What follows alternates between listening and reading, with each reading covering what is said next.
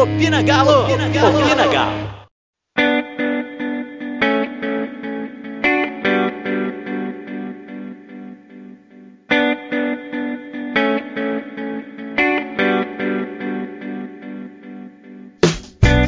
Fala massa, tá no ar mais um Opina Galo e dessa vez a gente nem tem jogo para comentar de tanto tempo que o Galo fica sem jogar nesse Campeonato Brasileiro. É férias é Campeonato Brasileiro e para falar comigo tá aqui hoje o Douglas. Fala Malu, fala galera. Tá difícil, né? Um jogo do Galo a cada 15 dias tá, tá complicado. Viu? Mas essa situação vai mudar e é sobre isso que a gente vai falar nesse podcast. A gente vai falar também sobre como é que tá o vai e vem do mercado, porque janeiro é aquele mês, o mês da especulação. E sobre o finzinho do campeonato, né? O Galo tem um compromisso amanhã, no domingo, contra o Atlético Goianiense em casa, um jogo que a gente não pode nem sonhar em perder pontos. Mas, começando do começo, vamos falar o que aconteceu essa semana. Muito vai e vem, né, Douglas, do mercado. Sim, sim, já tá começando, né? Vai, vai terminando a, a, temporada 2020, a temporada 2021 tá batendo na porta, né? E é natural, né, que comecem a, as especulações, né, de quem chega, de quem sai. Né, até agora, a princípio, aí, os primeiros nomes que têm surgido assim são nomes que estão deixando a gente bem esperançosos, né, Malu? Estão deixando a gente sonhar, Douglas. E quem participa do nosso grupo do podcast lá do Opina Galo Debate já sabe que eu tô assim, o meu iludidômetro, o pessoal já tá até me zoando, que o meu iludidômetro já tá estourando por causa do, do nosso querido Nath Fernandes, né? O, o camisa 10 que tá no River Plate. Toda a imprensa argentina tá garantindo que ele não continua no River Plate nessa temporada. O presidente do River disse que não chegou a proposta do Atlético, mas a gente aqui, a gente tem aquela esperança, né? A gente sabe que o, o jogador tá querendo sair, que o São Paulo gosta muito do jogador e principalmente que é o cara que a gente precisa pro nosso meio de campo, né? Não, Douglas? Sem dúvida, Malu. É, é, o time, é, é, o Galo, ele tem uma base muito boa, né? Aí eu vou copiar um pouquinho um amigo meu, Matheus Milânio. Ele, ele costuma muito dizer: o Galo ele tem uma base boa, mas para a próxima temporada precisam começar a contratar é, jogadores que cheguem para ser titular para fortalecer, para não só fortalecer a base, mas para montar um time forte, né? E uma possível vinda do Nath Fernandes já seria muito disso, né? Já, já começaria a fortalecer muito o time. Né? Seria algo parecido com aquilo que foi 2012, 2013, né? 2012 o Galo tinha uma base muito boa, mas precisava de mais qualidade. E em 2013 essa qualidade chegou. Né, e, e, eu acredito muito que essa temporada 2020 e 2021 é, pode seguir muito essa linha. Né? 2020 o Galo conseguiu montar uma base muito boa, né? É, é, assim, eu acredito assim de uma forma geral, comparando com 2012, eu acho que é até um, uma, um pouco melhor, né? A diferença é que a gente não tem um Ronaldinho Gaúcho igual a gente tinha em 2012, 2013, mas é, é, é, é uma base boa, né? Mas que ainda precisa daqueles jogadores que chegam para resolver, para pegar a camisa de titular e, e, já resolver. Eu acredito que a temporada de 2021 vai ser muito disso, né? Os próximos reforços que chegarão serão reforços que chegarão para resolver. Né? E o Nath Fernandes, sem dúvida nenhuma, seria uma dessas peças. Isso aí, e só para poder falar um pouquinho mais do jogador, é um cara assim, multicampeão, tem vários títulos na carreira. É, foi importante na conquista desses títulos, né? Não é igual aqueles caras eu vi falando que, numa comparação, né, num, num post até do Ângel, do, do Fala Galo, que estavam falando assim, ah, então o Leleu tá acima de não sei quem porque o Leleu tem Libertadores. Não é, o, o Nacho não tem Libertadores igual o Leleu, não. O cara é titular, ganhou, né, jogou esses jogos, e hoje ele tem 31 anos, o River está pedindo 10 milhões de dólares, né? O, o, que seria um valor absurdo pro, pro futebol brasileiro, mesmo se ele tivesse 20 anos, porque o dólar hoje tá uns 5,50, 5,60, então a gente estaria falando de 56 milhões de reais. É um valor absurdo para qualquer contratação.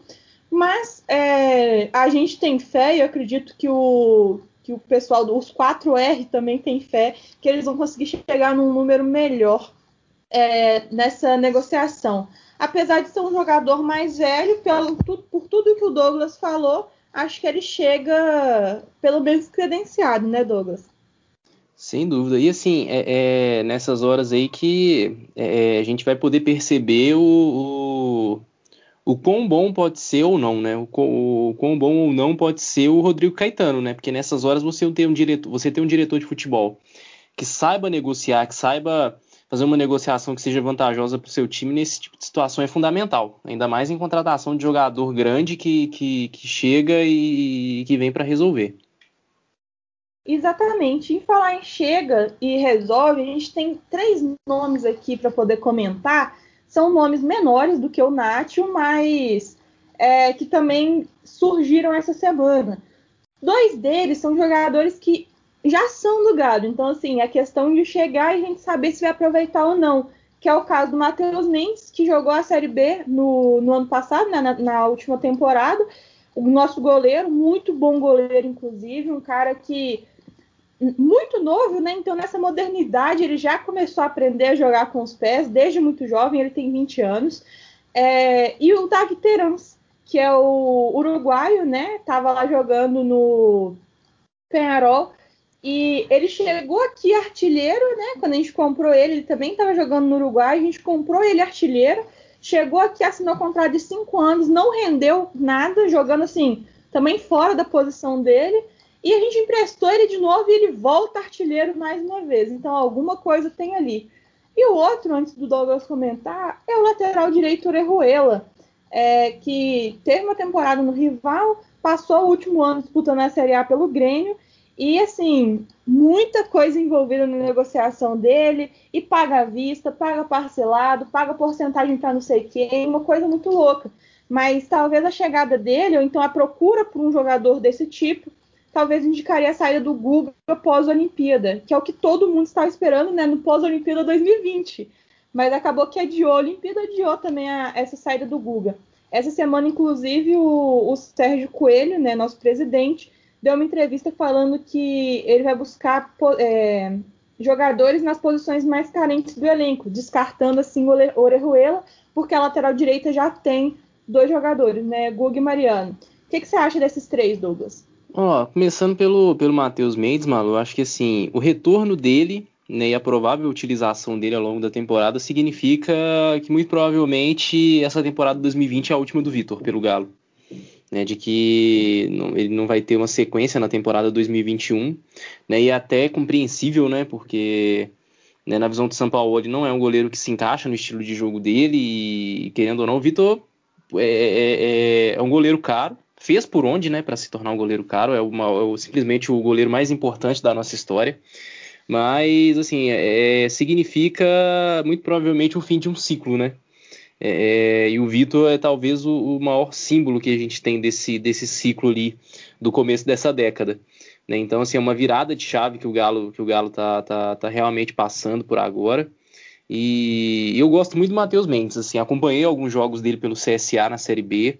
É, é, um goleiro que se destacou muito, principalmente assim, debaixo das traves. É, é, é um goleiro muito seguro, é um goleiro que, que não compromete, que em determinadas situações é um goleiro que salva muito o time em situações de aperto. Então, assim, é, eu gostei muito das atuações dele, então acho que é uma boa ele, ele ser aproveitado no, no, no time. O Terans, eu sempre tive curiosidade de ver ele jogando na posição dele. Aqui no Galo ele nunca teve essa chance, né? Sempre colocaram ele para jogar um pouco mais distante do gol ou pelos lados, assim, função que ele nunca fez no quando ele jogava lá no Uruguai, né? E, e no Penharol ele também não fez esse tipo de função. Ele jogou sempre mais próximo do gol e tudo mais e, e, e correspondeu com gols, né? Onde jogou de, dessa forma. E aqui eu queria muito ter essa curiosidade de ver como ele jogaria, como, como ele sairia no futebol brasileiro jogando na posição dele. Né? Aqui no Galo acho que faltou muita oportunidade para ele conseguir jogar dentro daquilo que dentro da posição dele. E, e eu acho que assim é, é, é preciso ver para ver se, se, se realmente ele pode ser aproveitado aqui ou não. Né? E o caso do Orejuela, eu tenho um pé atrás com, com, com relação ao, ao jogador. Né? É, no Grêmio, sei lá, eu não, não vi ele fazendo uma grande temporada assim, credenciasse ele a, a, a, ter toda essa disputa. Eu posso estar totalmente errado, porque assim, eu não acompanhei muitos jogos do Grêmio, mas os poucos jogos que eu acompanhei, assim, que eu vi o Orejuela atuando, não foi uma coisa assim que me agradou muito, então acho que assim, acho que deve ter outros laterais melhores no mercado por preços, por preços mais em conta. E fora que assim, né, você tem a possibilidade do Guga ser vendido e tudo mais, mas você pode ter o Mailton retornando, né? O Mailton que no momento está no Curitiba e tal, não sei se pode ser aproveitado pelo São Paulo ele jogando na lateral direita daqui para frente.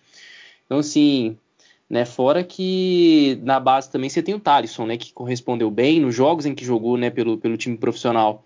Não comprometeu, né? Claro que assim entrou numa situação muito muito adversa, né? Que foi um catado de jogadores que o Galo teve que fazer na época do Covid e tudo mais, do surto de Covid. Mas assim, eu tenho muita curiosidade de querer ver o Thalisson jogando num time mais organizado, sem ser aquele catado todo. Acho que ele pode corresponder de uma maneira muito melhor. E se o Galo realmente for atrás de posição carente, tem que ter zagueiro. Acho que assim, ao invés de querer gastar um rio de dinheiro num lateral como o Orejuela, pega esse dinheiro e investe nos dois zagueiros ou um zagueiro que chega e resolva, que chega para ser titular junto com o Júnior Alonso, que eu acho que é uma coisa muito mais útil. Isso aí, eu também concordo. Acho que, que hoje na parte da frente do time, apesar de que eu ainda acho o, o meio um pouquinho carente, né? Aquela meiuca em geral, a gente só tem dois volantes, a gente sabe que eles jogando junto não dá muito certo. Então eu acho a gente um pouquinho carente na meiuca do time. A nossa base eu já falei isso aqui mais uma vez, mas a nossa espinha dorsal, na verdade, é um círculo em volta do, do, do campo, né? São os nossos laterais, os dois zagueiros titulares, o centroavante, os pontas e o goleiro. E então a gente precisa resolver essa parte do time. E aí, resolvendo isso, a gente consegue dar uma atenção maior para a zaga. É, o Hever não está ficando mais novo. Ele tem contrato, se eu não me engano, até ano que vem. Não sei se é até o final do ano, até ano que vem, mas é, já está no final de contrato. É, não sei se vale a pena renovar, eu não renovaria, então eu já buscaria alguém para poder substituir ele. Seja ele na base mesmo, né? O, a gente tem nomes interessantes na, na base, ou até mesmo buscar fora. Mas assim, é, se a gente arrumasse um Júnior Alonso pro lado direito, aí, aí, minha filha, aí você pode entregar as taças que nós vamos estar tá bem demais. Então, por enquanto, né, essas, são esses os, os, os giros do mercado. A gente tem assim várias suposições, né? A gente tá, a gente tem dois jogadores que são grandes ídolos, né, do, do Atlético, da história do Atlético, que é o, o Tardelli e o Vitor, os dois com contrato encerrando agora em fevereiro. E acho que não renova, né, Douglas? O que, que você acha? É, o Vitor, eu acho é, que dificilmente ele fica. Acho que tanto que assim a renovação de contrato que, que fizeram com ele, né, pro, até o final dessa, só até o final dessa temporada, acho que diz muito, né? E pela e também porque assim o Vitor acabou perdendo espaço, né? É natural, né? É, é, conforme o tempo passa, o jogador acaba perdendo é, é, perdendo espaço que tinha. E o Vitor é, tá muito para trás agora, né? Principalmente com, com o Paulo e esse estilo de jogo que o São Paulo adota. O Vitor não é um jogador que, que que se encaixa nesse estilo de jogo, porque todo mundo sabe que o Vitor não é bom com os pés, a não ser para defender, né? Graças a Deus. Mas para sair jogando assim, não, não, é o forte dele sair jogando com os pés. E, e assim, né, pela idade que ele tem também e tudo mais, pelo salário que ele recebe e tudo mais, eu acredito muito que assim, ele não vai ter continuidade. É, é acho que acredito assim que a temporada 2020 vai ser a última do Vitor mesmo. É, o Tardelli é um cara que ainda tem qualidade na finalização. Eu acho que pode ser útil. Né, o, o, até a entrevista do Everson essa semana, né, se não me engano foi o Everson mesmo que disse, é, é, falando do Tardelli, falou que o, que, que, o Tardelli é um dos caras que tem uma, uma, qualidade absurda na finalização. Então, assim, eu acho que o Tardelli, pela experiência que tem, pela qualidade que tem, é um cara eu acho que pode que conseguir se adaptar numa, numa função diferente né? Por mais assim que ele não seja o cara que diga, por mais que ele não goste de, de jogar ali como homem de referência e tudo mais, eu acho assim pode ter alguma, algum tipo de posição ali que dê para conseguir adaptar para poder, poder aproveitar o que ele tem de, de, de, melhor que é a finalização. Porque assim, a gente sabe o quanto que o Tardelli é, é diferenciado com relação à finalização, a qualidade que ele tem. Né? Em 2009 ele fez, ele fez quase 40 gols na temporada, se não me engano, jogando próximo do gol. Né? Não foi fazendo aquela função que ele fez em 2013, 2014. Ele era ali meio que o homem de referência, assim, por mais que não fosse aquele centroavante paradão, Mas assim, jogando próximo do gol, foi a temporada mais, mais goleadora que ele teve. Então, assim, acho que é, é, é hoje, com a idade mais avançada, mais experiente tudo mais, acho que se ele se ele conseguir, né, depende também de como ele vai voltar e de como o São Paulo vai aproveitar ele, dependendo, acho que ele pode ser aproveitado pelo menos assim até o final de 2021. Acho que pode ser útil assim numa, temporada, ainda mais numa temporada longa em que o Galo vai ter várias competições para disputar. Você tem um cara assim experiente que é decisivo igual ele é, é uma boa. Isso aí. E aí eu lembrei agora que a gente ia passar o, o papo para falar sobre a base, né? Sobre uma possível troca entre os, os diretores de os diretores da base. E aí eu lembrei que essa semana ainda foi noticiado é, que o, o, Galo teria um interesse no Patrick e no Edenilson, do Internacional, né? São os, o coraçãozinho do Internacional, né? O, os dois meias do, do Inter jogam de volantes. Jogadores, assim, muito importantes, principalmente depois que o Inter... O Inter acho que foi o time que teve mais lesões sérias, né? Eles tiveram umas cinco baixas por causa de, de lesão séria desde o início da temporada, começando com, com o Guerreiro, o último agora foi o Moledo. E aí eu tava até brincando, quem assistiu o Rinha de Galo no, no canal Vamos Galo do YouTube, é, conheceu o Alexandre Perim, um amigo meu, eu tava brincando com ele que o Atlético está querendo virar internacional, porque primeiro trouxe o Caetano, Rodrigo Caetano, que era diretor de futebol do Internacional. E, e aí Patrick Edenilson, né? Então o meio de campo do Internacional. E agora existe um, um, um burburinho, né? Desde a saída do Alexandre Matos, que é, pode ser que o Chávari também saia. Eu não estou dando informação, tá? Só estou falando que a gente ouviu, que a gente tem ouvido, né? Que o Chávari também saia e ser substituído pelo Damiani. O Damiani, o Damiani justamente o diretor de base do Internacional. Então, assim, o que, que você pode falar sobre isso para a gente, Douglas? É complicado, viu? É, sobre o Patrick e Denilson, são jogadores assim, ok, né? É, acho que tem um, acho que assim a negociação seria um pouco complicada, né? Que eu acho que, que é, os valores são altos, mas em compensação, pelo que eu estava lendo, o Inter precisa fazer caixa, né? Então isso poderia ser uma coisa que poderia facilitar na negociação. Rodrigo Caetano conhece jogadores, conhece né, o ambiente do internacional, talvez saberia como, como negociar uma, uma vinda desses jogadores. Né, acho que seriam jogadores que viriam mais para compor, né, não se encaixariam naquele tipo de reforço que chega para resolver, né, mas é, é, são jogadores de qualidade, eu acho que agregariam ao elenco. Sobre o Chávari, é, eu sinceramente eu torço pela permanência dele.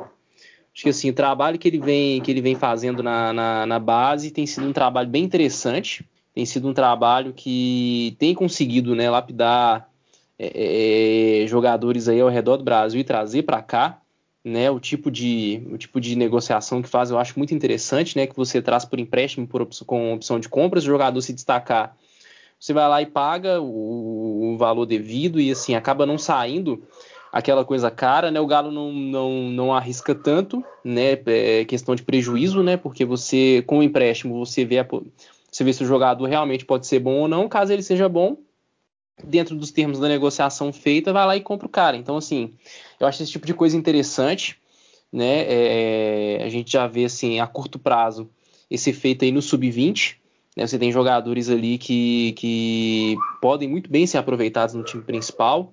Né? E, e, agora é ver a médio e longo prazo, né? O fruto desse trabalho aí daqui a alguns anos, que eu acho que, que pode ser muito positivo. Né? Eu, torço, eu, particularmente, eu torço para que o Chabre continue.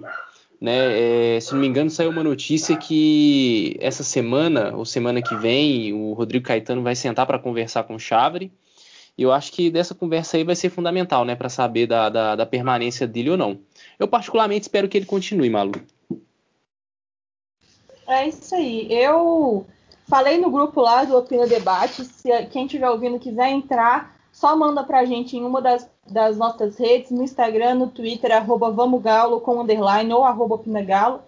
É, falei lá o seguinte, se for para trocar o Chavre pelo Damiani, pode trocar. Eu não, não, eu não ligo, não. porque o, o outro também, o Damiani também é muito, muito competente no que faz. É claro que a gente vai estar interrompendo um trabalho que já tem um ano e meio, né, que é do Chavari, mas eu não vejo muita perda de, de qualidade nesse sentido, sabe? Se tiver que trocar um pelo outro por motivos que a gente desconhece, por motivos de força maior, ok, trocar um pelo outro porque eles estão no mesmo nível. Agora, se for trocar para o inferior, aí eu não, não vou ser a favor, não, vou, vou ficar no, no time Chavari mesmo. Mas aí, Doug, a gente falou sobre negócio, sobre vai e vem do mercado, diretoria, e agora é na hora de falar de jogo, né? Tem 35 anos que o Galo jogou o, o último jogo contra o, o Bragantino, né? Foi na, na última segunda-feira. E agora no domingo no Mineirão recebe o Atlético Goianiense. As apostas estão todas no Galo, né? Então, o que, que você acha, Douglas? É o tipo de jogo que ganhar é obrigação, né? É mais do que obrigação, né? Porque é, principalmente pelo fator casa. Né? O fator casa, o fator né, é, de, de se aproximar da, da liderança ou manter essa diferença de seis pontos até o, até jogar o jogo a menos contra o Santos. Então é, é o jogo que o Galo tem a obrigação de ganhar. Não tem outro outro resultado é inimaginável nessas horas. É ganhar ou ganhar. E, e o Atlético Goianiense que deu bastante trabalho no, no, primeiro turno, né? O técnico ainda era o, o Mancini, mas mesmo assim foi um jogão, foi um 4 a 3 e eu falei no. A gente gravou né, o, o nosso Se Vira nos 30 na última terça-feira, falando sobre esse jogo, passando rapidinho. E eu lembro que eu ainda falei assim: nossa, o Galo podia fazer uns quatro no Atlético Goianiense. A gente fez quatro, mas tomou três. E foi um jogo assim: eu não esperava que o Atlético Goianiense fosse ter tanto fôlego para brigar com o Galo daquela época, né? Aquele Galo que estava voando. Mas acabou tendo e eu não sei se eu confio que eles terão esse tanto de fôlego para poder fazer um jogo daquele de novo. O que, que você acha? É, eu também, eu também sigo muito essa linha, porque vale lembrar também né, que na, na, naquela época era começo de campeonato, né, o, Atlético, o Atlético Goianiense vinha num começo bom, né, vinha de vitórias assim surpreendentes, como aquela contra o Flamengo, né, de 3 a 0 Então, assim, era um time que vinha numa fase muito boa, né? Acho que hoje assim já não é aquela tanto aquela fase assim, mas é, é um time de uma campanha muito sólida, né? Um time assim que surpreendente, né? Que no, antes do começo do campeonato era um time que provavelmente muita gente apontaria como um dos candidatos a, ao, ao, rebaixamento ou, ou que seria aquele tipo de time bate e volta para a Série B. Mas é um time que conseguiu construir uma campanha muito sólida no campeonato, né? Então, assim, é um time que, que tem uma qualidade, né, vem demonstrando isso no, no, nos seus jogos e tudo mais. E só que assim, mesmo assim, é, é, é, a vitória é fundamental. É, eu diria que é obrigatório. Pois é, a gente está comentando, tudo isso que eu estou falando que a gente estava comentando é no grupo, tá, gente? A gente estava até comentando sobre as possibilidades do Galo, né? A gente tem mais 10 jogos pela frente. Se a gente quiser brigar por alguma coisa, né? Se a gente quiser manter a nossa cabeça é, de pé, é, pensando no título, a gente precisa ganhar pelo menos oito dos, dez jogos que, que sobraram. O ideal é que a gente não perca, né? Então, que a gente tenha aí pelo menos oito vitórias e dois empates, torcendo pro, contra os outros times, né? Com o secador ligado. Se a gente fizer dez vitórias, uma coisa assim, acho que nunca na história do universo deve ter acontecido do Atlético ganhar dez jogos seguidos mas a gente está aí para quebrar o tabu, é contra o vento, é contra o tempo, é contra o histórico, é contra todo mundo. E ontem o, o, empate entre o Palmeiras e o Grêmio ajudou a gente um pouquinho, né? A gente não perdeu nossa terceira posição. O, o Palmeiras chegou, né? O, o Grêmio chegou definitivamente, empatou em pontos com o Atlético, os dois têm 50 pontos, e o Palmeiras encostou ainda mais, né? O Palmeiras agora está com 48. Então, do primeiro ao sexto, o título está completamente em aberto. Eu estou excluindo a parte do sétimo, que é o Fluminense, porque ele só tem 43 pontos.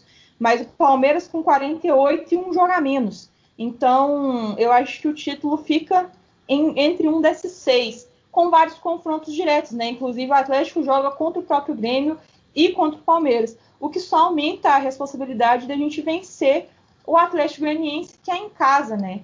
No, nos últimos jogos do, do Atlético Goianiense, foi a maioria foi jogo difícil, foram jogos de 2 a 1 o, o Atlético Goianiense ganhou do Ceará, lá no Ceará, por 2 a 1 ganhou do Fluminense por 2 a 1 em casa, depois perdeu para o Grêmio lá no Sul por 2 a 1 empatou com o Vasco por 0 a 0 empatou com o Bahia por 0 a 0 e venceu o Goiás na última quarta-feira pelo Campeonato Goiano, pasmem, Campeonato Goiano acontecendo em janeiro, é, detalhe, campeonato do ano passado, tá, gente? Campeonato Goiano 2020 acontecendo em janeiro de 2021 ganhou de 1 a 0 no mando do Goiás. Então, um time que, que varia muito, mas é muito placar apertado, Douglas. E a gente, a gente não. As vitórias que a gente viu do Galo, né, são sempre com muita sobra. Sim, sim. É, é, vale até lembrar, né, que o próprio, o próprio jogo do primeiro turno contra o Atlético Goianiense também foi um placar apertado, né? Foi um 4 a 3 assim, um jogo né, é, surreal né, pela quantidade de gol, pelo, pelo que foi o jogo. Né? Então, assim, isso só mostra como o time do Atlético Goianiense é um time sólido, né? É um time que é, é, é, consegue fazer uma boa campanha e que mostra que não é um adversário fácil, né? Não é um, um adversário que você olha e fala, ah, vou ganhar e vou e vou, vou ganhar sem fazer força, posso fazer o placar que eu quiser. Não é bem assim.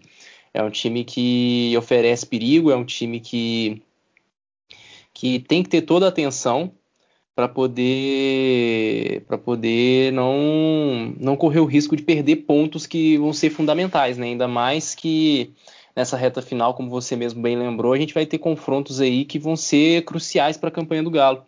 Ainda mais contra jogos assim que vão ser jogos muito difíceis, principalmente contra o Grêmio fora de casa. Isso aí. E antes da gente falar a nossa escalação e o nosso placar, é, só lembrando que para o supersticioso, a gente tem que a gente tem a gente está torcendo contra o vento, contra o tempo e contra a chuva também no domingo, que a gente não tem um histórico bom em jogos debaixo de chuva, né? Principalmente aqui no Mineirão, nossa única derrota foi para o Atlético Paranaense debaixo de uma chuva então, vamos torcer aí contra o vento, contra o tempo, contra a chuva, para amanhã estar tá um dia um dia tranquilo, né? Para o domingo à tarde ser um dia pelo menos nublado, né? Então, com uma chuvinha bem fraquinha para poder não atrapalhar o estilo de jogo de São Paulo que toca muita bola. E outra coisa, né, que, que também aguça os supersticiosos é que o Galo agora vai jogar sete jogos nos próximos 21 dias. Então, assim, vai ser quase um mês jogando domingo e quarto, domingo e quarto, domingo e quarto, domingo e quarto. Claro que um jogo sábado, um jogo quinto, enfim, mas vocês entenderam a, a ideia. E no mês que a gente fez isso, no mês de setembro, a gente teve 82% de aproveitamento. 82% de aproveitamento nesses 30 pontos que falta, dá pra gente chegar lá, Douglas. Como é que tá o coração? Ah, o coração tá apertado, viu? é, é, bom, acho que assim, essa sequência é, é, é, necessária, né? Acho que assim, esse negócio do Galo ter muito tempo para treinar entre um jogo e outro, entre um jogo e outro não tem sido bom. Então talvez assim, essa, essa rotina de jogos assim, quarto e domingo, quarto e domingo talvez possa ajudar. Né? O time pode ser consiga ter aquele ritmo de, de, de jogo de novo.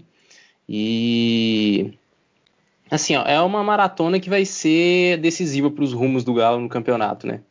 Torcer para que o desempenho do time seja igual ao desempenho de setembro, né? Porque se a gente conseguir 80, 80 82% dos pontos aí, a gente vai estar tá com certeza na briga para ser campeão. Né? E é o que a gente mais quer. Né? Por mais que, que assim, o objetivo inicial do time no começo do campeonato era a questão da consolidação do, do, do G4 e tudo mais.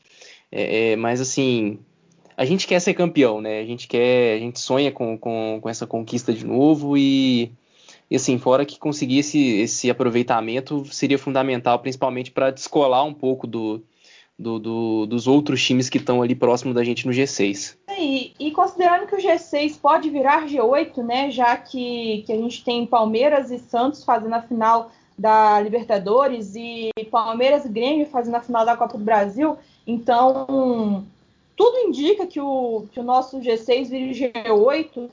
a vaga para Libertadores, a gente já tem mais de 90% de chance para classificar para Libertadores, de modo geral, sem considerar pré e, e Libertadores, né, a fase de grupos.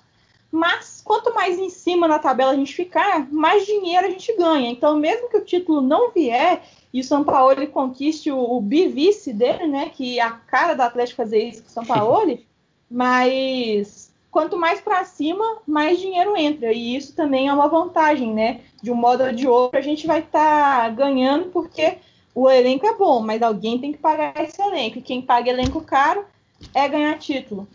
Então vamos para as prováveis escalações. O, o Atlético Goianiense não, não deve ter é, muito mistério na escalação.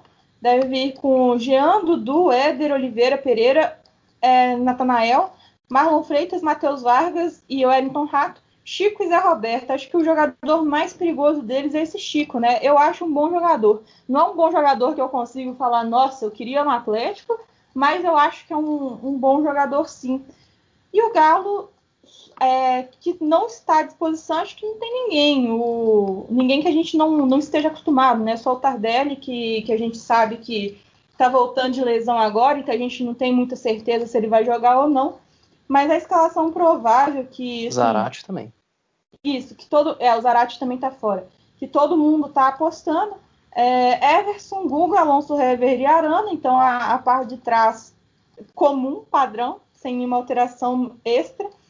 O meio de campo, é, há quem aposte em Alan Franco e Alan, Fran, Alan, Alan Franco e Johan, mas um deles pode ser substituído pelo Jair também. Talvez o, a troca entre Alan e Jair que aconteceu no jogo contra o Bragantino, ela seja já de entrada.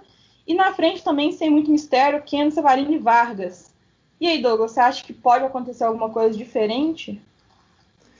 Eu acho que vai ser muito, muito isso, né? Acho que é, de uns tempos para cá o São Paulo não tem, né, tem abandonado muito aquela, aquela coisa de girar o elenco, né? De surpreender nas escalações tudo mais. Ele meio que adotou um time padrão para jogar e eu acho que não vai fugir muito disso, não. Eu particularmente iria de Jair ao invés de Ala. Né? Acho que assim, o Jair ele consegue dar uma é, para determinados jogos consegue dar uma dinâmica melhor pro, pro, pro meio de campo, né, para saída de bola e tudo mais. Então, assim, eu particularmente em determinados jogos eu prefiro o Jair do que o Ala. Né? É... O Johan deve continuar sendo titular, porque é o que melhor está correspondendo ali na função dele. O Nathan, desde que voltou da lesão, ele nunca mais foi o mesmo, então caiu muito de produção.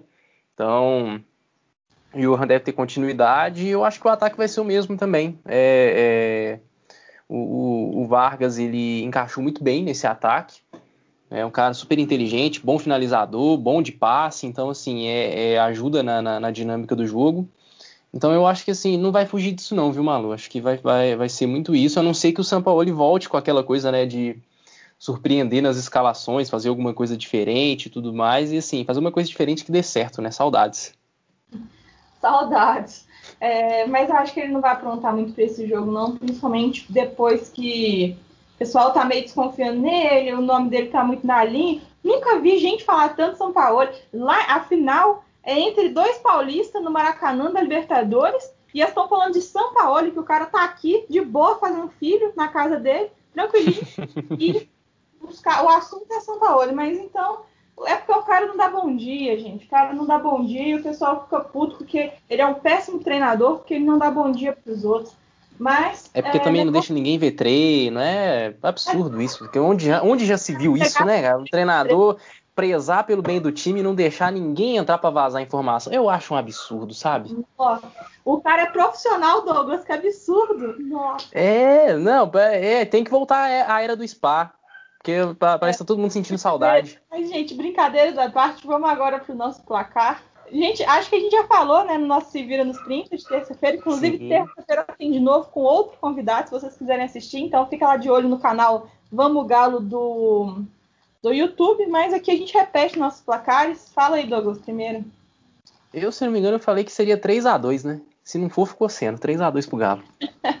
Sim, você falou 3 a 2 e eu repeti o 2 a 1 que que é o placar assinatura das Red Goianiense, né? Então, Só que 2x1 pro Galo nesse caso. Espero que o, o Keno. O Keno marcou três contra o Atlético lá, né? Então, que ele marque o, pelo menos um, dois, quem sabe. Se ele quiser fazer quatro também, não vou ligar. Mas eu tô torcendo mesmo é contra a chuva. Se não chover, nós estamos mais ou menos bem. Então é isso, né? gente. Porque a, chu a chuva estraga nossos sonhos desde 2001. É isso aí. então, gente, é, ficou por aqui o nosso programa. Lembrando que a gente está fazendo vários programas legais lá no, no YouTube, no canal Vamos Galo. Então, se você não segue, vale a pena seguir. A gente também está no Instagram, no arroba Vamos Galo com underline. No Twitter, arroba Vamos Galo e arroba Opina Galo. E se você quiser entrar no nosso grupo de debate, que a gente citou ele várias vezes aqui, é só mandar seu número em um desses canais que a gente te adiciona. Então, fica isso, com fé que o Galo vai engrenar nesses 10 jogos que faltam. São só 10 joguinhos para esse povo escrever o nome na história. Eles deviam usar essa no, no discurso que eles têm lá dentro. Eu acredito, sei que o Douglas acredita, então vamos nessa que vai dar tudo certo. E vamos, Galo, ganhar esse brasileiro, montar esse time para ganhar muito mais título. Hashtag fechado com São Paulo também nesse podcast e na vida. Um beijo e vamos, Galo! Opina Galo! Opina Galo!